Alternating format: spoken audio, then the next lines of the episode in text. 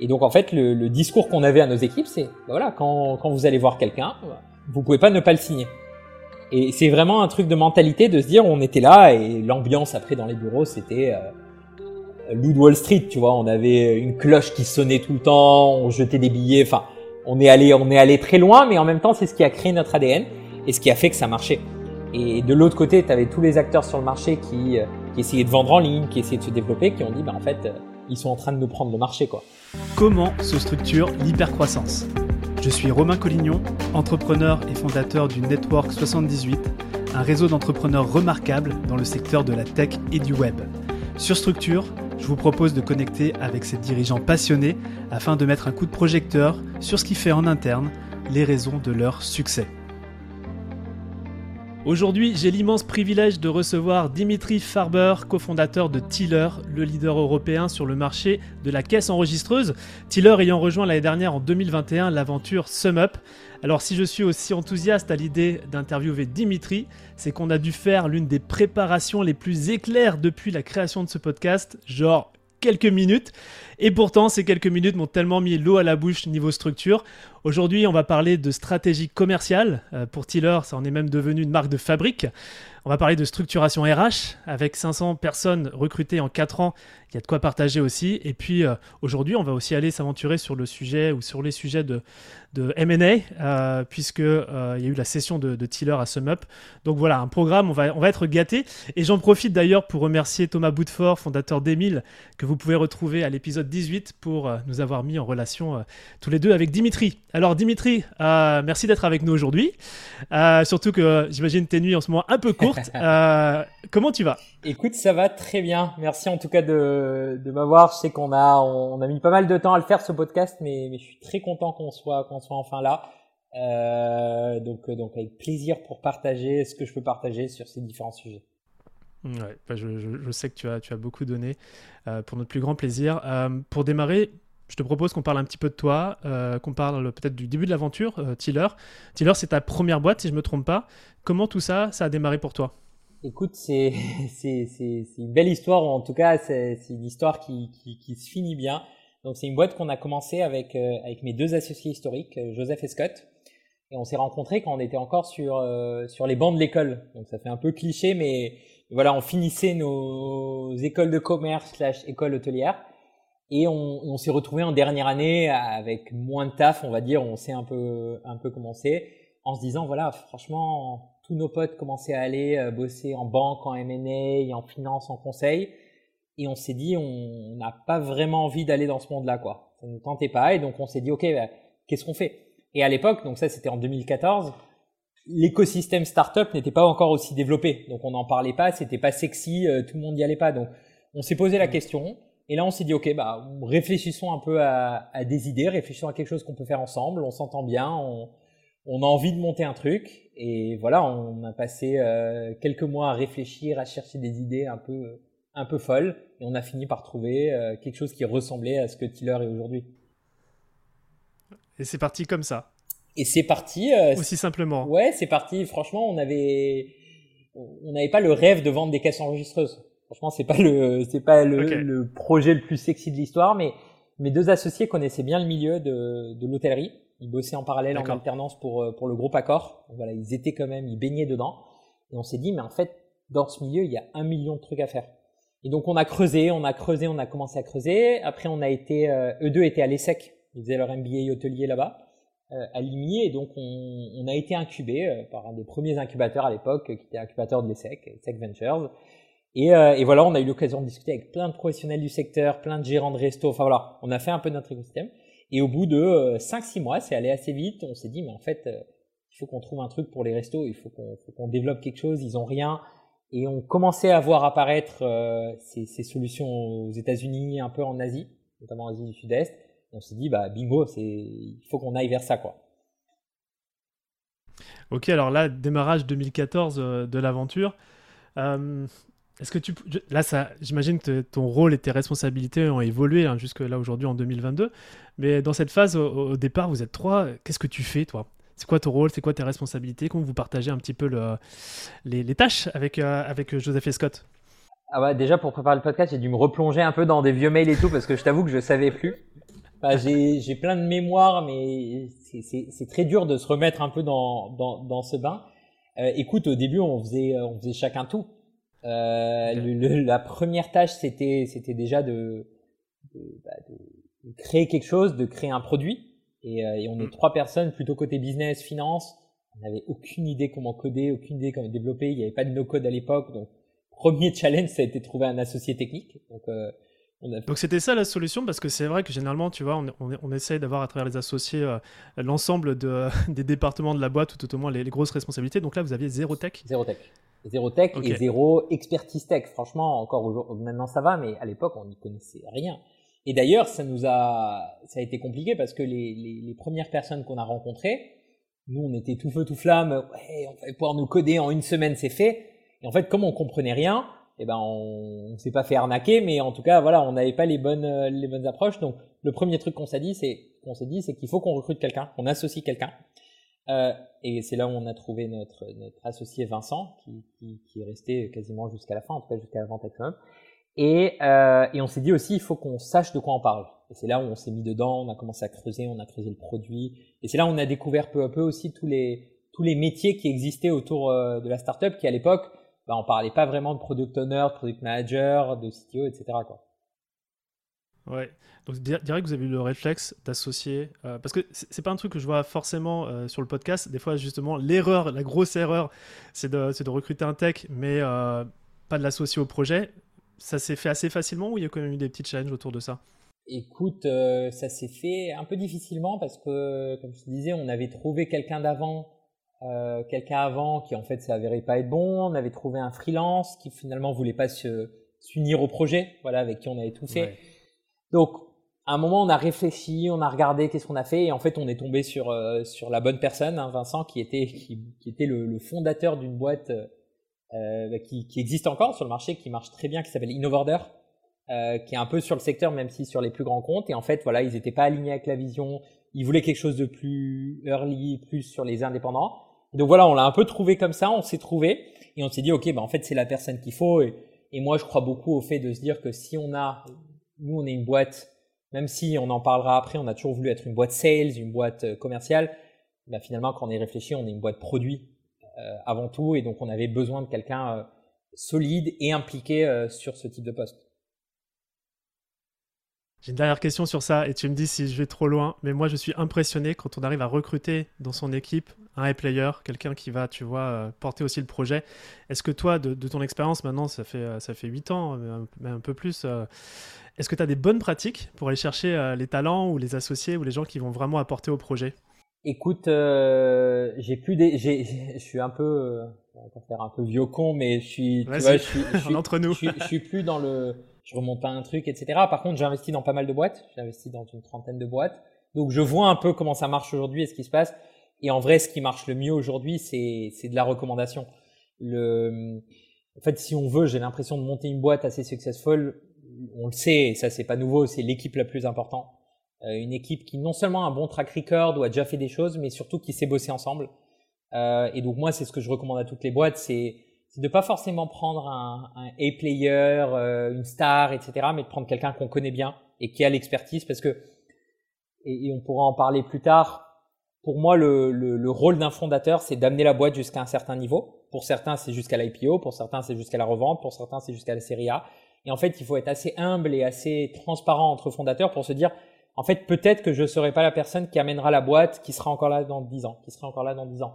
Et donc, je pense que c'est vachement important de penser à ça au lieu d'essayer de trouver direct. Alors, si on trouve quelqu'un qui est un fit parfait, quelqu'un qui va pouvoir amener la boîte à, tu vois, comme on dit, de 0 to 1 et de 1 to 100, euh, mais au moins quelqu'un qui peut l'amener de 0 à 1, je pense qu'il faut vraiment le voir euh, comme, comme des étapes de boîte, où il n'y aura pas forcément tout le monde tout le temps. Ouais. Tu sais, on a, on a reçu sur le podcast euh, Daniel Butler qui a fait l'IPO de Captain Train, Trainline, et qui lui a pris le relais justement après les fondateurs initiaux de Captain Train euh, et qui ont, qui ont l'intelligence de se dire ok c'est pas notre job on a fait notre job maintenant on, on passe le, bébé à, à quelqu'un d'autre. et je pense que c'est très difficile à faire. Mais mais je pense que c'est déjà c'est ultra sain. Je pense que ça aide beaucoup aussi à recruter parce qu'on se dit on n'a pas besoin de recruter quelqu'un qui en fait va faire le taf dans 5 ans mais potentiellement quelqu'un qui doit aller de là à là nous amener et après on voit Et en fait, ça, du coup, ça enlève beaucoup de pression, et c'est ce que je dis un peu aux entrepreneurs ou dans, dans les boîtes dans lesquelles j'ai investi, etc. C'est, c'est de dire voilà, cherchez pas un mouton à cinq pattes, ça n'existe pas. Euh, ou alors vous le trouverez, mais vous pourrez pas le payer, ou le projet sera trop early. Enfin, il y a un vrai déséquilibre. Donc, trouvez quelqu'un qui peut vous amener où vous devez l'être et qui a l'humilité ou l'ego de se dire que bah peut-être qu'à un moment cette personne n'aura plus sa place ou les fondateurs eux-mêmes auront plus leur place. Quoi. Ok, génial, super partage. Alors on a commencé à, toucher du doigt la, stratégie euh, commerciale de, de Tiller. Alors tu vois, dans le podcast, on aime bien parler structure et, euh, j'ai envie de faire avec toi, j'en profite, un focus justement sur la stratégie commerciale. Euh, c'est une marque de fabrique chez, chez Tiller. Vous, êtes, vous, êtes, vous étiez connu, vous êtes même encore connu pour ça. Donc ma première question, c'est cool que tu dises merci parce que c'est pas forcément le cas, tu vois quand j'en parle. Moi, j'aimerais qu'on imagine un film accéléré, tu vois, de, de, tout ce que vous avez mis en place de 2014 jusqu'à peut-être aujourd'hui. Euh, c'est les différents chapitres à, ce film, les temps forts, ça serait quoi? Comment la stratégie, le pôle sales, s'est structuré?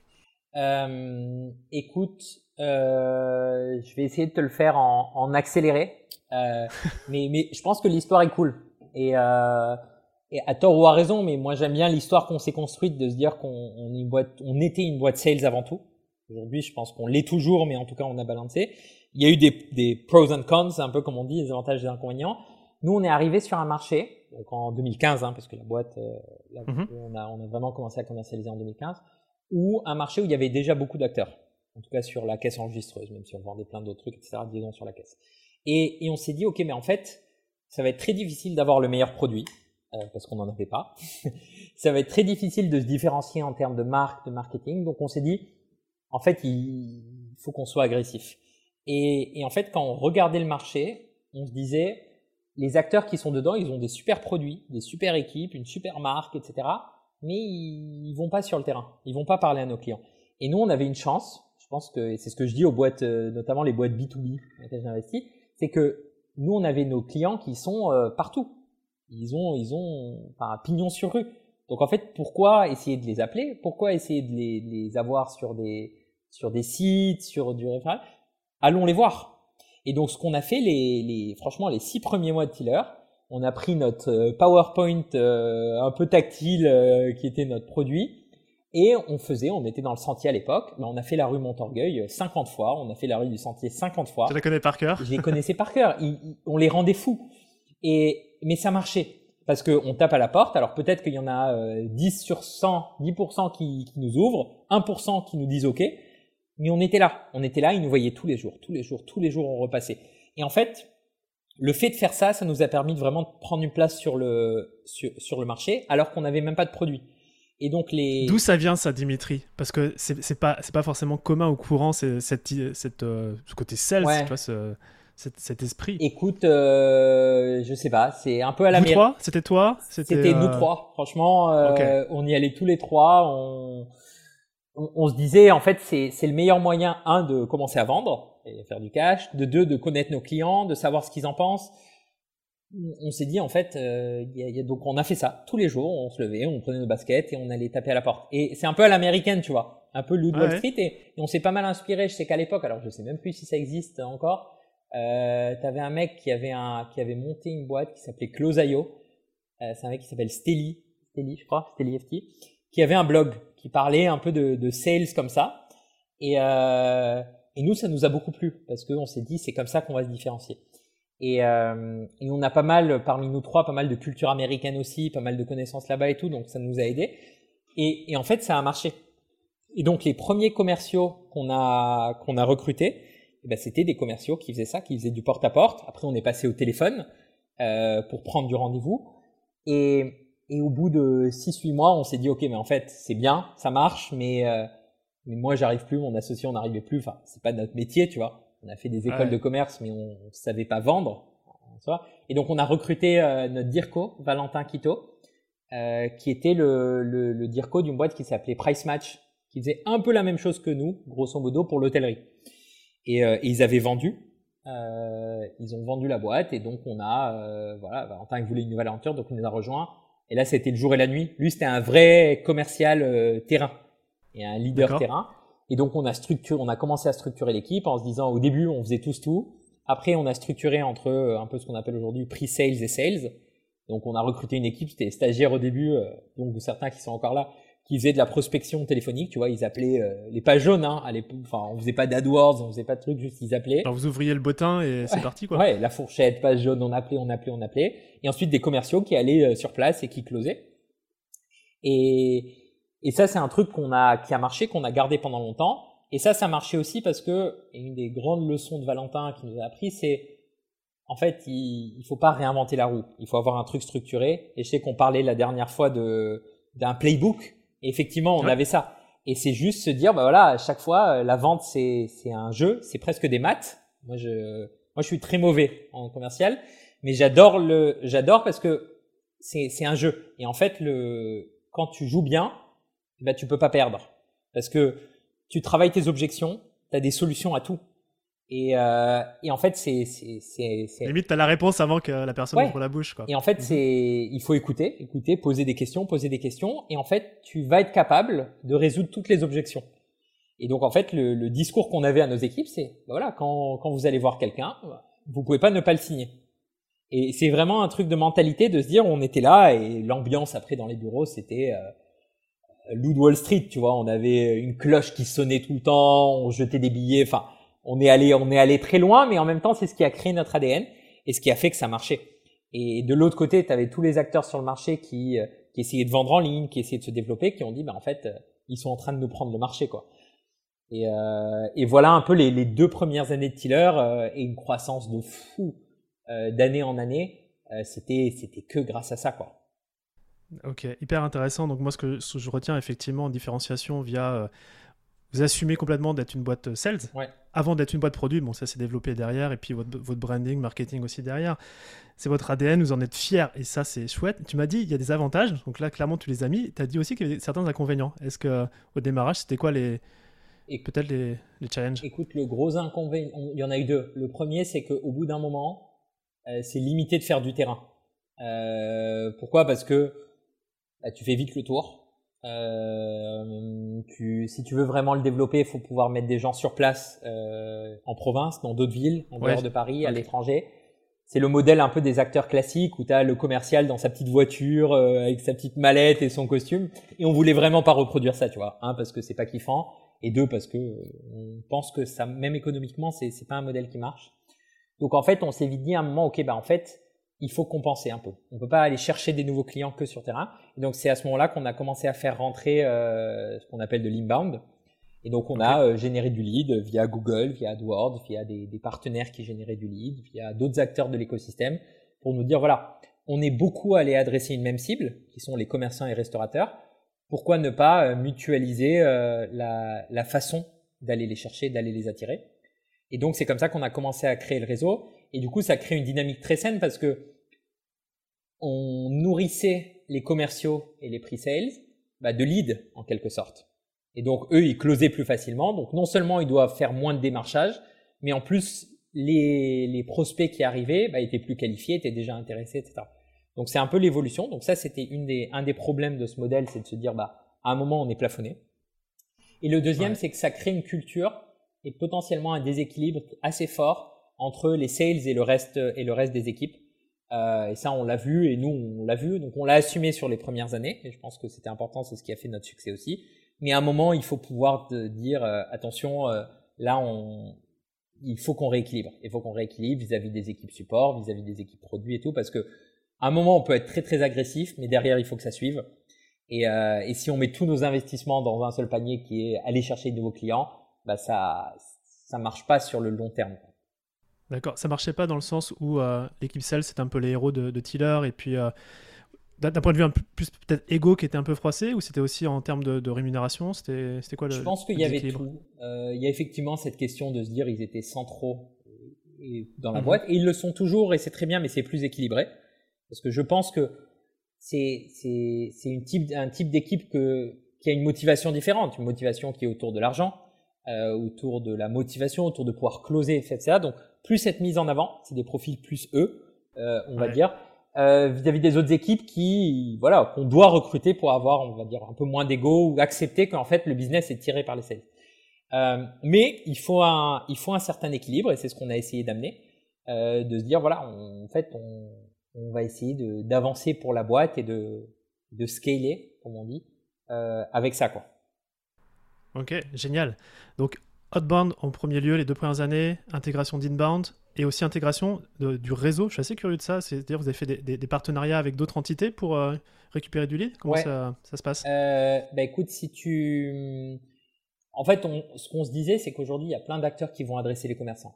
Donc, euh, à l'époque, les gros acteurs, c'était La Fourchette, ZenChef, tous les acteurs de, de réservation. Tu avais des acteurs de livraison aujourd'hui, tu as des acteurs de feed. Donc, en fait, un, un commerçant ou restaurateur, pour avoir été du côté restaurateur, euh, parce qu'on a voilà, on a monté un resto avec euh, avec mes associés et, et, d'autres potes. On, on est démarché tout le temps. Et donc on s'est dit, ok, pourquoi pas bénéficier de ça et de se dire, on essaie de, de, de vendre plusieurs solutions. Et, et, la vision est intéressante parce que c'est pas seulement une vision commerciale de se dire un commercial va pouvoir proposer un produit central mais aussi d'autres produits à valeur ajoutée. Le client est content parce que bah, on lui propose plusieurs choses qui sont intégrées, etc. Et en plus, ça ancre notre produit. Et, c'était un peu la vision qu'on avait de se dire la caisse, c'est un peu l'écosystème central pour un, pour un commerçant, pour un restaurateur. Et autour de cette caisse, on vient plugger euh, des systèmes de livraison, des systèmes de réservation, de feed, de paiement à table, etc., etc. Et ça, c'est une vision qu'on a gardée encore aujourd'hui et qu'on fait. Ok. Donc, et donc ça, là, le démarrage, c'est simplement euh, du, contact, du réseau. Euh, ouais, réseau, de la génération de leads, euh, tu vois, de s'échanger des leads, de se les payer, d'essayer de closer ensemble, de faire des salons ensemble. Euh, notre premier salon. Vous avez fait aussi de l'événementiel, ouais. Ouais, d'ailleurs c'était un sujet qui, qui, est vachement intéressant et qui revient un peu, on va dire, à la mode. Notre premier salon qu'on avait fait, c'était un salon qui s'appelle l'équipe hôtel, qui est un gros gros salon de restauration à Porte de Versailles, où tout coutume là, on n'avait pas une thune à l'époque. Et donc on avait trouvé une autre boîte qui avait pas une thune à l'époque qui s'appelle Lydia, à l'époque qui adressait pas mal les commerçants. Et on s'était partagé un stand, je crois qu'il devait faire 2 mètres carrés, euh, avec un poteau incendie au milieu, on était tout petit, mais on avait foutu la merde. On avait ramené des, des enceintes, on, donnait de la, on avait ramené des tireuses à bière, et en fait, on a, on a essayé de venir casser un milieu qui était, qui était très traditionnel. Et, et depuis, en fait, on a fait vachement de salons, parce que c'est quelque chose qui convertit pas forcément très bien sur le moment, parce que les gens ne sont pas prêts à venir acheter euh, à venir investir, etc. Ils viennent voir. Mais par contre, on, on voulait qu'ils nous connaissent et, on a même fait, alors je crois que c'était en 2016 ou 2017, on avait fait, on avait pris un énorme stand au milieu. Je crois que c'était à Lyon, aussi. On avait fait venir euh, des danseurs et des danseuses sur les tables. On avait mis de la musique. Je pense qu'on s'était même fait bannir du salon à un moment. Mais on, on, avait ce truc et je t'enverrai, je t'enverrai la vidéo. On va pouvoir la trouver. On avait fait sur YouTube. On va la mettre en référence ouais, du podcast. Mais, mais tu vois, ça, un, ça crée une cohésion pour les équipes mais aussi ça, tu vois, les clients, un commerçant, un restaurateur, il en a marre de voir tous les mêmes prestataires, les mêmes fournisseurs, corpo et tout, il a envie de fun. Et, et surtout pour des restaurateurs un peu plus jeunes qui se créent cette nouvelle génération, et donc ils s'identifient à nous. Et donc tout notre travail marketing, même si on ne l'avait pas structuré comme ça, c'était de faire en sorte que nos clients, notamment les clients potentiels, se, voilà, se disent en fait, ils sont comme moi. C'est des mecs comme moi, des nanas comme moi, et j'ai envie de bosser avec eux vraiment l'idée derrière. Quoi. Ok, très clair. Euh, j'en profite, je t'ai sous la main pour creuser le, sujet sales. Euh, là, j'ai bien compris euh, la, stratégie, un peu la vision, contexte global. Si on met les mains dans le cambouis, vous, aviez des outils sales, vous aviez comment c'était structuré tout ça, de la data? Écoute, le, on avait commencé, on n'avait rien. Donc vraiment, c'était téléphone, euh, page jaune et Excel quand on les a eu au téléphone. on a commencé à écrire pendant temps, même sur des papiers. Et ça marche. On met, ouais, ça marche. À un moment, les outils c'est une aide. Donc euh, ça aide à, à améliorer, ça aide à faire mieux. Mais pour faire, on n'a pas besoin d'outils. Et souvent, pareil, les entrepreneurs aujourd'hui, encore une fois, ça fait ça fait vieux les entrepreneurs, mais on se dit on a besoin de tout structurer, avoir les outils et tout early, mais moi, je réponds souvent que, bah non, le, à un moment, il faut prendre son téléphone, faut appeler, faut pas avoir peur, faut aller sur le terrain, faut tester, quitte à le faire à la mano. Et, euh, et donc nous, au début, on n'avait rien, et après, rapidement, on a mis en place des outils parce qu'on a, on a vu la valeur ajoutée de se dire, un, bah, si on veut générer du lead euh, via X ou Y partenaire euh, ou des Google ou etc., il faut que ça arrive quelque part. Il faut qu'on puisse tracer. Il faut qu'on puisse, quand on a commencé à avoir des investisseurs, parce qu'on a fait notre premier tour de seed en 2016, bah, il fallait leur rendre des comptes. Donc à ce moment-là, on a aussi eu besoin de mesurer nos canaux, mesurer où est-ce que ça marchait, où est-ce que ça marchait pas. Euh, et donc on, a commencé à mettre en place des outils, tu vois, typiquement un CRM, c'est le premier outil qu'on met, un outil d'appel pour pouvoir traquer le nombre d'appels, euh, un outil avec des typeforms de suivi, des mails automatiques pour les clients. Enfin voilà, on a mis, on a au début mis tout ça en place un peu à la mano, d'un côté à l'autre. Et je crois que c'était 2017, on s'est dit ok, maintenant il faut qu'on commence à vraiment structurer. Et 2017-2018, on a créé notre équipe, opération qui était dédiée à ça pour se dire ok, en fait, il faut qu'on crée une suite d'outils et un, une structure pour les équipes et pas que commerciales.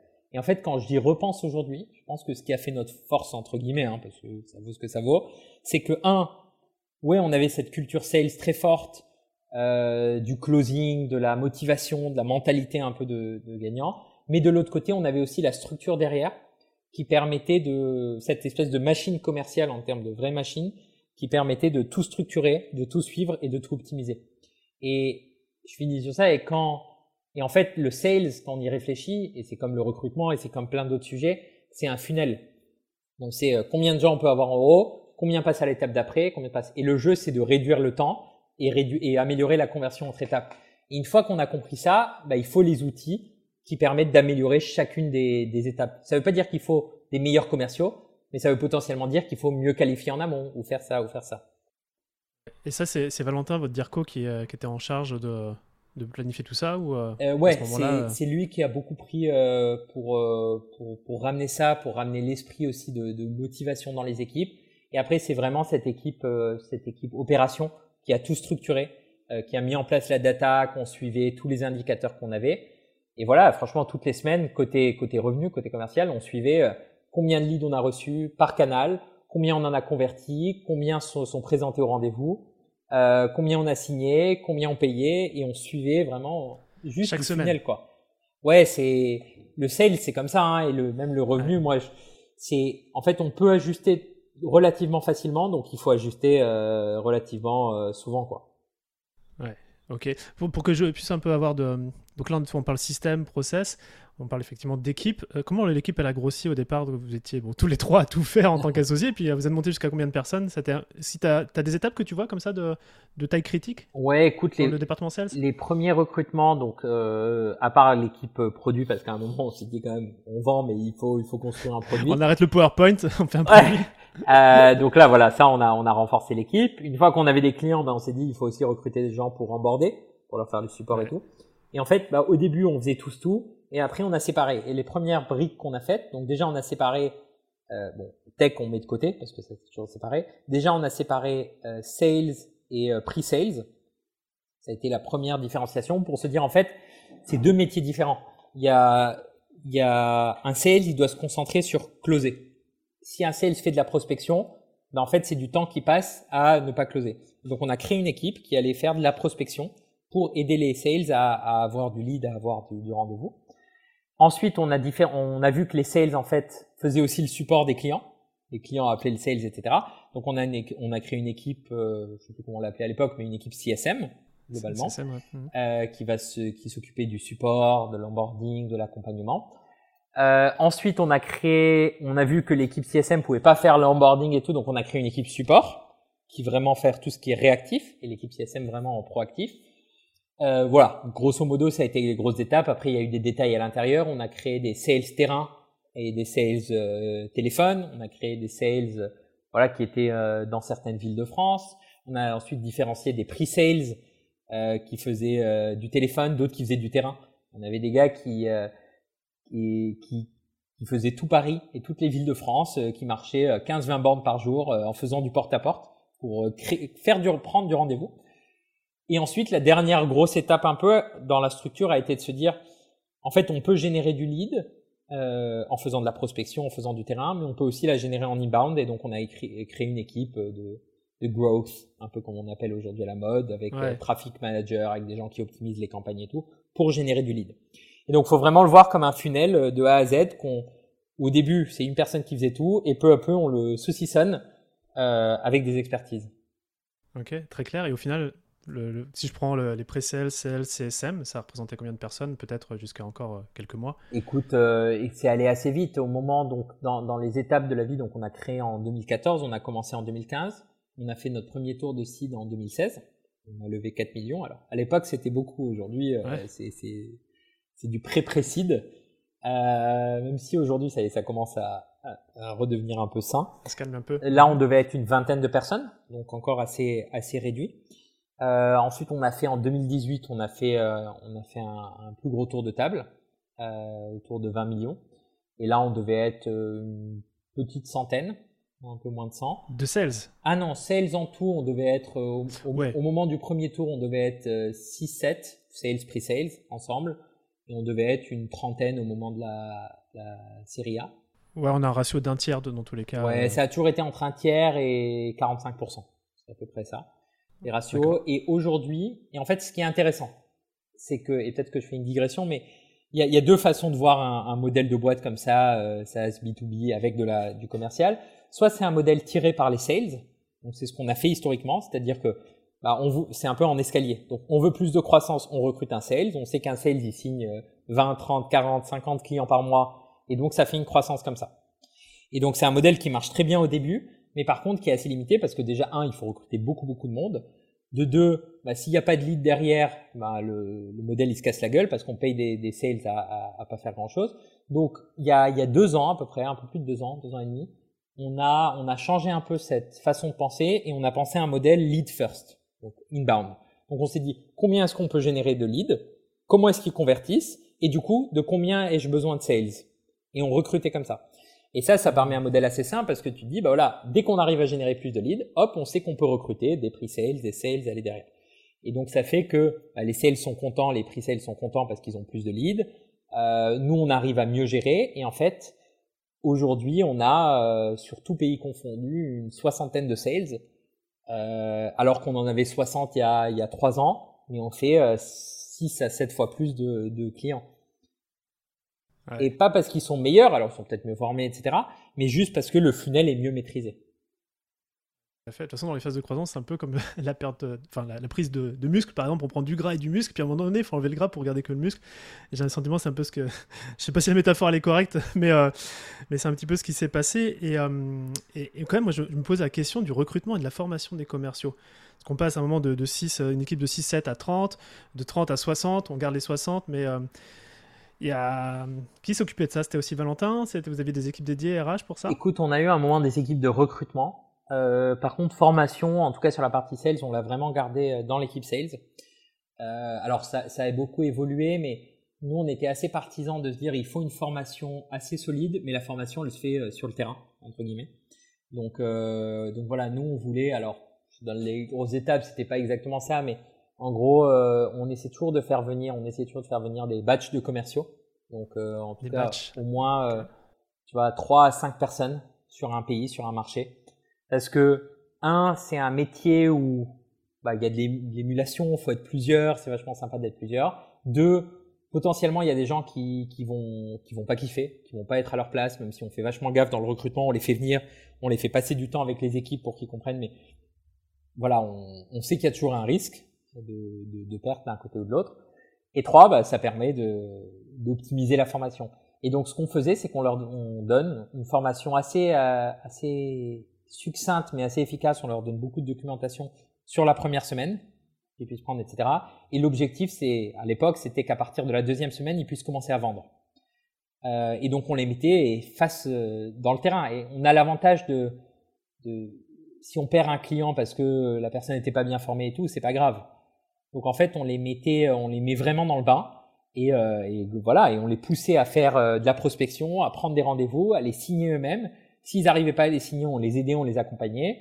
Et voilà, on les faisait passer. Et si on voyait qu'au bout de deux, trois semaines, bah, ça matchait pas, ça marchait pas et tout, et qu'on avait passé un peu les, les, accompagnements et tout, bah, mutuellement, souvent, ça s'arrêtait parce que c'est c'est un choix quoi. C'est un choix de métier, c'est un choix de, de, de, pression. Nous, les, ça a un peu changé aujourd'hui, mais à l'époque, vraiment, les commerciaux, c'était, on l'assume, c'était SMIC plus énorme variable.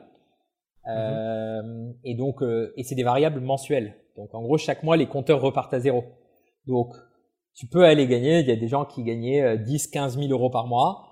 Euh, il y a des gens qui gagnaient le SMIC, un peu plus. Donc, c'est vraiment, c'était chacun était responsable de, de, de ses actions. Et c'est vraiment ça qu'on voulait, quoi. Et donc ça, on, on, en est conscient, on a été conscient, c'est que ça plaît pas à tout le monde, quoi. Mmh. Mais bon, pour ceux à qui ça plaît, je pense que ça, ça, fit avec Tiller. Quoi. Ouais, bah c'est c'est ce qu'on a fait. Et moi, je suis, je suis le truc dont je suis le plus fier quand on me demande aujourd'hui, c'est que bah les personnes qu'on a recrutées, les premiers qui étaient là, bah, ils ont des postes de ouf. On a le Dirco de de Mooncard, le Dirco de Mention, enfin plein d'entrepreneurs et donc des gens qui sont passés par cette école entre guillemets, euh, qui aujourd'hui reproduisent ça à leur façon. Et donc ça, c'est vachement cool. C'est trop cool de voir ça, quoi. Et, et d'ailleurs, vous avez euh, euh partagé en externe euh, tout ce savoir-faire, sales ou, euh, ou, pas? Écoute, on a, ouais, on a, on a jamais été fermé, donc il y a plein de boîtes qui sont venues, euh, des entrepreneurs qui, sont venus voir comment ça se passait, qui ont appris ça. On a, je me souviens, notre notre fonds d'investissement, notre premier fonds 360, qui, qui juste avant d'investir, avant de décider d'investir, on dit bah on a envie, vous parlez beaucoup des commerciaux, on a envie de venir les voir. Et donc je me, je me souviens très bien, on était, on était probablement 20 commerciaux euh, dans une dans une petite salle de 20 mètres carrés, je pense, avec euh, des, des, des nerfs, tu sais, les pistolets là partout, Ouais. des- la cloche qui sonnait tout le temps, des gens qui jetaient des fléchettes, enfin c'était le chaos. Et je me souviens de les voir installés au fond là-bas de leur salle sur un petit bureau. Et, et je- on se disait avec mon associé, mais en fait ils vont jamais investir, ils vont nous prendre pour des fous. Et, en fait, ils ont adoré. Et du coup, on a formé, on a essayé d'accompagner toutes les boîtes de leur portefeuille, on a partagé plein de trucs parce que c'est quelque chose qui, et aujourd'hui, c'est, beaucoup plus mainstream, mais à l'époque, franchement, il y a, y, a, y a peu de boîtes, entre guillemets, qui, qui, qui poussaient le délire vraiment euh, aussi loin qu'en en France, hein, euh, et en start-up. Et donc voilà, on a, franchement, on s'est bien, bien marré euh, sur cette période. On en garde encore pas mal de trucs, notamment ces sujets de, de variables exponentielles non plafonnées, euh, de motivation, de variables mensuelles, de, de cloches qui sonnent à chaque fois que qu'il y a des nouveaux deals qui se font. Voilà, ce- cette émulsion, émulation, elle, elle est encore là, quoi. Génial. Écoute, j'ai l'impression d'avoir euh, eu là euh, un, un film en accéléré, effectivement, et, et- et d- d'y être vraiment. Donc, euh, merci Dimitri euh, pour, pour tout ce partage. Euh, la- la- L'aventure, tu vois, entrepreneuriale, c'est des chapitres, des pages qui se tournent. Et, la dernière, il y a une, page qui a été. Alors, je sais pas si elle est tournée ou si elle était ouverte, peu importe comment on le voit, mais euh, il y a une session à, à SumUp euh, qui s'est réalisée. Est-ce que tu peux nous en parler, euh, le pourquoi derrière, et puis peut-être après les, grandes étapes clés, parce que je pense que c'est un petit peu, pour certains entrepreneurs, un rêve aussi de pouvoir comme ça faire vivre la boîte dans, dans, dans une dimension qui est encore plus grande. Ouais, c'est un débat, mais peut-être qu'on on l'aura une autre fois, le débat de est-ce que c'est un rêve euh, Enfin, est-ce que ça devrait être un rêve? Est-ce qu'on devrait Parce que c'est vrai quand on monte une boîte et encore une fois, on le voit avec les boîtes, c'est 95% le rêve, c'est de céder la boîte comme on l'a fait. Euh, est-ce que ça devrait être ça? Est-ce que ça devrait pas être euh, aller chercher une IPO, se développer, être rentable? Peut-être un débat pour pour une autre fois. Bien hein, sûr. pas Ouais. Alors moi, je veux, je veux bien ta version des choses. Moi, franchement, j'en ai pas. Je, moi, je suis très content qu'on ait cédé. Euh, ça permet de, de, de faire des nouvelles choses. Ça permet de faire le tour. 8 ans, bah, ça a commencé, ou 7 ans quand on a vendu, ça a commencé, on n'avait pas fait le tour. Mais en tout cas, on se disait, voilà, soit la prochaine étape, c'est on lève beaucoup, beaucoup d'argent, euh, soit on vend, soit on arrête, mais, mais voilà. Et, et je pense que c'est un autre type après de, de boîte à gérer, d'autres problèmes, etc. Nous, écoute, on, on arrive, donc on avait fait les, nos, deux tours de financement. On arrive en 2020, Covid, euh, comme un peu tout le monde. Alors, on a eu relativement de la chance euh, pour deux raisons. Le premier, c'est pour avoir des filiales en France, en Espagne, euh, en Italie, on a été quand même bien bien logé euh, par rapport aux autres pays. On, on a fait du chômage partiel, on a eu des PGE, on, on a eu des facilités. Franchement, on a on a eu de la chance et je pense qu'il faut le dire parce que on, Ouais. on crache souvent dessus, mais ça, ça a sauvé plein plein de boîtes. Et nous, le deuxième avantage, c'est que bah, les restos, à part le mois d'avril 2020 ou mars-avril où vraiment c'est c'est tombé, bah, on continue à fonctionner. C'est juste qu'ils fonctionnaient avec de la vente à emporter, avec de la livraison, avec des nouveaux services. Et donc nous, on était là. Et donc euh, on a, il y a eu des fermetures de restos, il y a eu du churn, il y a eu des gens en pause, mais mais ça n'a pas été aussi impactant, aussi fortement impacté que que d'autres boîtes potentiellement, l'événementiel, certains autres secteurs, etc. Et donc on, on s'est sorti du Covid relativement fort et dans une bonne position. Donc on s'est dit, ok, bah en fait, on va profiter euh, et on va aller euh, faire notre tour de table, quoi. On va aller lever euh, entre 50 et 100 millions, on voyait à l'époque. Enfin, c'est la belle époque aussi des. Là maintenant, ça se casse un peu la gueule, mais à l'époque, c'était ça. On avait un business en croissance, enfin tout allait bien. Et, euh, et, on arrive à la fin de l'été 2020 et on est on est contacté. Alors moi par SumUp et mon associé par par une autre boîte et par des partenaires slash concurrents avec qui on discutait. Genre même moment quasiment, même période. En fait, on rentre, on arrive en fin d'été on se dit, ouais, mec, fin des vacances. Faut, faut, faut qu'on parle d'un truc de ouf et tout. On se dit, mais comment ça, qu'est-ce qui se passe? Et les deux, on avait la même chose. On avait été approchés par par ces deux boîtes. Moi, SumUp, c'était euh, c'était un, un, partenaire avec qui on bossait, donc on distribuait leurs solutions, mais pas plus. Et, euh, et en fait, euh, très clairement, euh, ils nous ont dit, nous, on a envie de, de, de racheter une solution de gestion de caisse et tout en Europe d'ici la fin de l'année. Donc au début, on leur dit, bah non, franchement, on, tout va bien, on a envie de vendre, on avait commencé notre tour de table, ça se passait bien. C'était pas du tout dans votre radar de, de faire une session. Non, ça l'était potentiellement à terme. Euh, mhm. Je pense comme tout le monde, tu vois, on se disait pourquoi pas. Mais là, ça l'était pas. Euh, franchement, ça l'était pas. Tu vois, on se disait plutôt, bah les sessions, c'est euh, quand ça se passe mal, quoi. On avait un peu cette vision. Et euh, et donc on s'est dit bon, bah discutons quand même avec eux. Et en fait, très très rapidement. Euh, c'était, c'était très intéressant, à la fois financièrement, pour nous, pour nos investisseurs historiques, à la fois pour la boîte, à la fois pour le projet, à la fois pour les équipes. Franchement, on s'est dit, il y a, il y a eu un fit de ouf. Euh, et donc, on s'est dit, franchement, avançons, regardons les discussions. Et ça s'est fait très vite. Euh, le, le process. Les discussions, ça a lieu, ça a lieu comment? Vous étiez, euh, vous étiez sur Zoom ou vous vous êtes rencontrés Ouais, euh bah, la particularité de faire, euh, faire un deal dans cette période, c'est que tout est fait à distance. Donc, non, non, ils sont venus en tout cas nos, euh, nos interlocuteurs business, ils sont venus une fois. On les connaissait un peu parce qu'on bossait avec eux depuis longtemps, mais non, non, ils sont venus une seule fois à Paris. Euh, et on et voilà, on avait tout préparé pour euh, pour essayer de les séduire. Et en fait, ils nous ont dit qu'à posteriori, ils nous ont dit nous, on a tout fait pour vous séduire. Donc il y a, y a un peu un jeu parce que c'est une égo finalement, c'est un rapport de force. Et donc ils sont venus dans les bureaux, on avait cleané les bureaux, on avait retour rendu bien. Il n'y avait plus de nerfs, euh, c'était fini ça Non, ça c'était il y a longtemps, mais non, non, on a essayé de, de rendre ça. On a quand même gardé l'ADN, euh, l'ADN sales, hein, on voulait leur montrer. Et euh, ils sont venus dans les bureaux, on avait dit à personne parce qu'on voulait pas donner de faux espoirs et tout, donc on avait dit que à quelques managers. Et donc on avait dû raconter aux équipes que c'était les, je sais plus ce qu'on avait dit. Enfin bref, on, on s'était pas senti bien parce que c'est très tricky ce genre de discussion parce que il y a une grande chance que ça se fasse pas. Euh, et en même temps, voilà, on voulait pas vendre le truc aux équipes, donc voilà, on avait décidé de pas être transparent sur ça. On essaie d'être très transparent, mais sur ça, on a assumé de pas être transparent, euh, en se disant voilà, on va voir ce qui se passe. Et, et comme on y allait sans pression, et ça, je pense, c'est une bonne leçon. En fait, on n'avait pas grand chose à perdre, et donc on, tout de suite, ça change le rapport de force. On s'est dit, bah en fait, ouais, ça se fait pas, très bien, limite, on veut pas que ça se fasse quoi. Et donc on leur disait non et ça, c'est mon associé qui, qui, négocie euh, incroyablement bien parce qu'il a ce truc et, et, moi personnellement, je peux pas. C'est que en fait, il est prêt à. C'est un très bon joueur de poker. Il est prêt à, à tout miser et à tout faire euh, foirer, tu vois. Et, et, quelques jours avant la fin du deal, euh, on était tous prêts. Il me dit là sur ça, j'aime pas ça. Et c'était un petit truc, tu vois. Et il me dit franchement, je vais leur dire non. Je fais non, je leur dis pas non. Ça y est, on s'en fout et tout. Et en fait, je fais full confiance et il est allé et ça a marché. Et donc, franchement, avoir quelqu'un comme ça, ça, ça, change tout. Et donc voilà, la discussion s'est fait euh, relativement rapidement entre novembre et, euh, et janvier. Donc, fin août, premier contact. Fin août, premier euh, contact, discussion, LOI. On a profité pour aller voir d'autres acteurs sur le marché hein, pour faire monter la sauce. Et comment, comment tu fais ça? Genre, t'envoies un, un message, tu as. C'est quoi l'approche d'aller voir d'autres acteurs? Écoute, on a, approché par. On, on, était passé par une banque d'affaires par par Cambon, Mhm. euh, et par Guillaume Teboul, tu le connais pour euh, pour la, la dernière levée qu'on avait faite. Donc là, on n'avait pas le temps de faire un vrai process, euh, mais on l'avait sollicité, il nous avait pas mal aidé pour faire un peu euh, monter la mayonnaise, comme il dit. Euh, et, et ben en fait, non, on les a contactés en un peu de transparence, tu vois. comme on n'avait rien à perdre, encore une fois, et on n'avait pas forcément envie de faire un deal, ben on a juste contacté d'autres acteurs en disant voilà, pour info, on a reçu une offre. si vous êtes chaud, vous avez jusqu'à telle date pour vous positionner.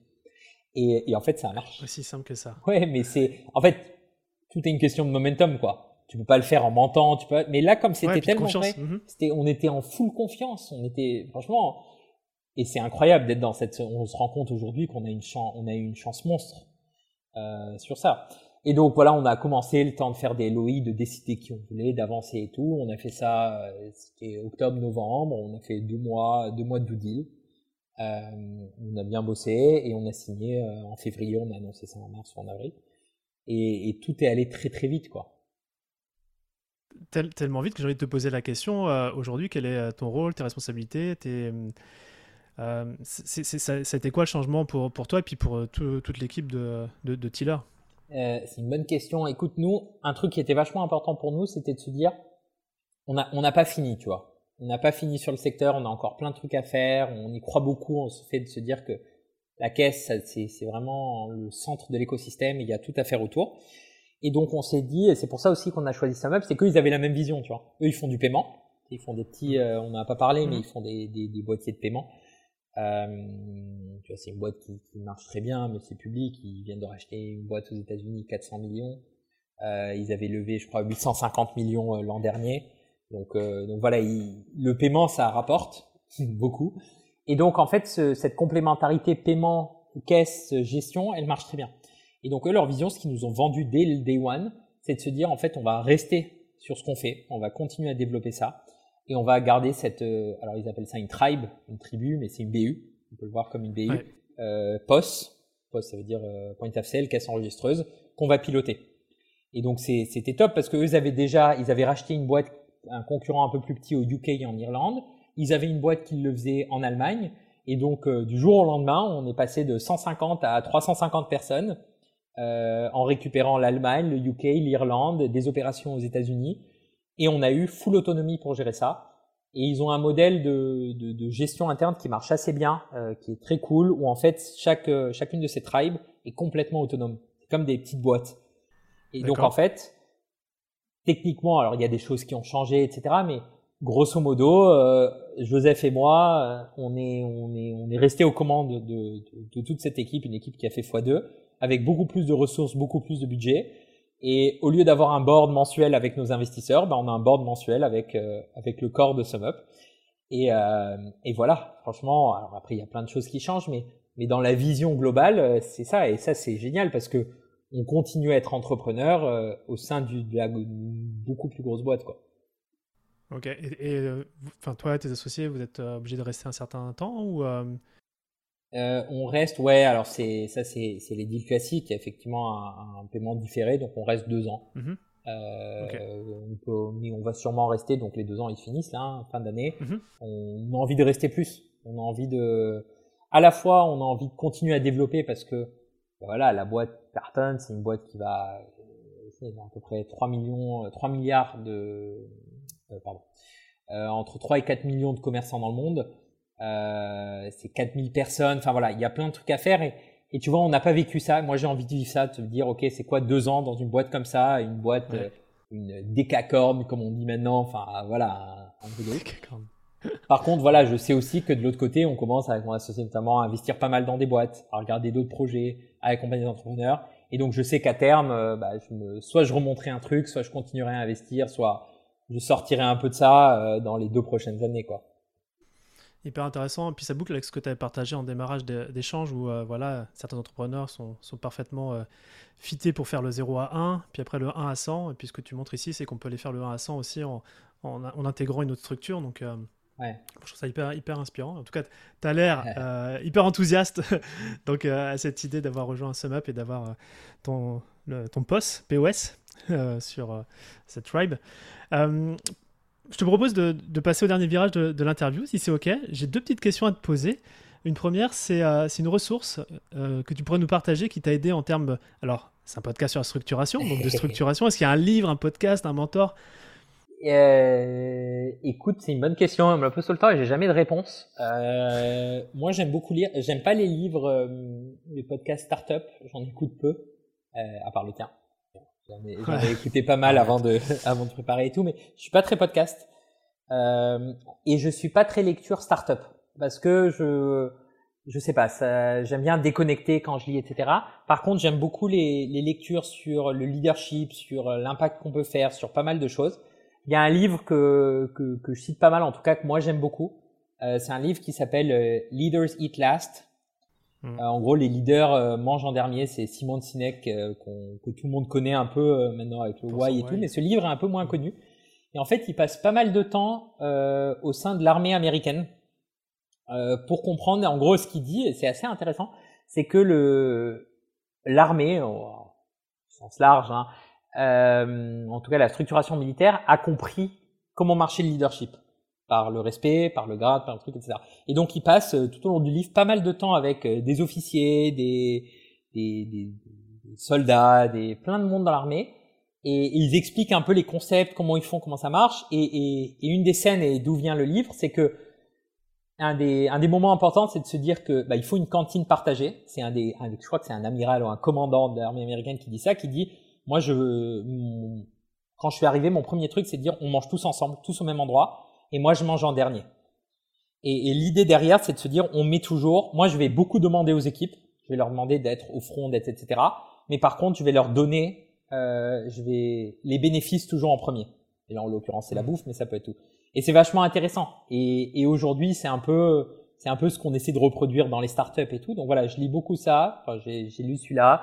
J'écoute pas mal après de, de, de, podcasts sur tout. Je fais pas mal de sport, donc aussi pas mal de podcasts sur le sport qui, qui, qui sont vachement intéressants. Il y a un podcast, alors peut-être que ça peut servir, euh, d'un mec qui s'appelle Rich Roll, euh, qui je te, je te filerai le, le truc. C'est un, c'est un, un, athlète un peu ultra athlète, euh, mais qui a pas mal de, qui a un podcast qui même a pas mal de, de, de gens business qui viennent, euh, qui font tout. Donc voilà, très très intéressant sur plein plein de sujets. Enfin voilà, c'est les deux les deux trucs un peu que que, que j'écoute et que j'aime bien.